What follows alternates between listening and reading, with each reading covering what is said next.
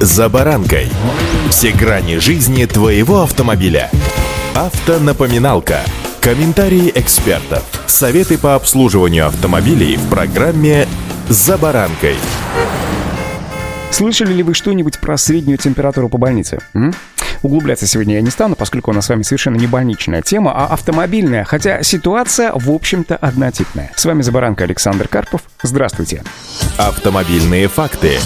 Итак, дефицита в автомобилях в нашей стране вроде бы нет. Но если углубиться в статистику, то нехватка по отдельным категориям все-таки наблюдается. Не хватает иномарок массового сегмента, так как отсутствие поставок премиальных автомобилей часто компенсируется параллельным импортом, а вот массовый сегмент, что называется, проседает. Стоит отметить, что благодаря параллельному импорту в нашей стране сегодня появляются даже те модели, которые и до обострения геополитической ситуации, в общем-то, не появлялись на автомобильном рынке. Например, FAV Bastion NAT или FAV Bastion B70, а также другие. В последнее время ощущается нехватка на складах моделей Havail Jolion и Havail F7, мало корейских Kia. В избытке автомобилей брендов Cherry и Exit. Однако они не попали в список машин по льготному кредитованию. В настоящее время нет серьезного дефицита автомобилей в сегменте городских кроссоверов, благодаря увеличению поставок автомобилей китайских производителей. По мнению игроков рынка, а проще говоря автодилеров, в будущем году не будет предпосылок для изменения ситуации. Запасы дилеров заканчиваются или закончатся. Новые автомобили будут поступать по параллельному импорту не в таких объемах, как в прямых поставках. Поэтому, как вы понимаете, стоимость их будет расти, что вместе с отсутствием предложения, наверное, негативно отразится на объемах рынка в будущем году. При этом китайские и отечественные бренды будут наращивать свою долю в продажах.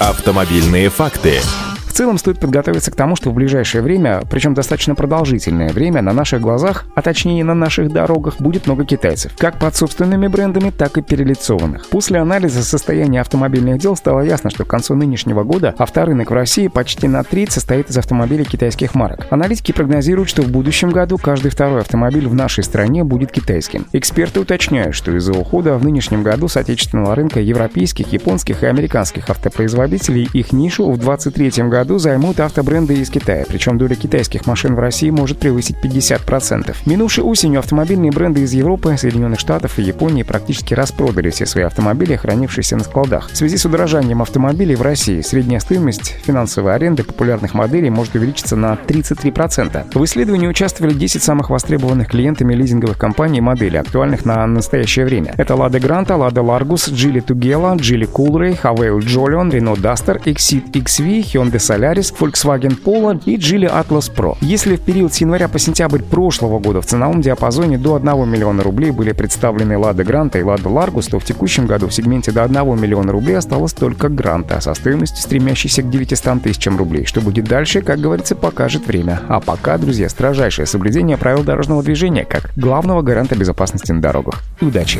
За баранкой!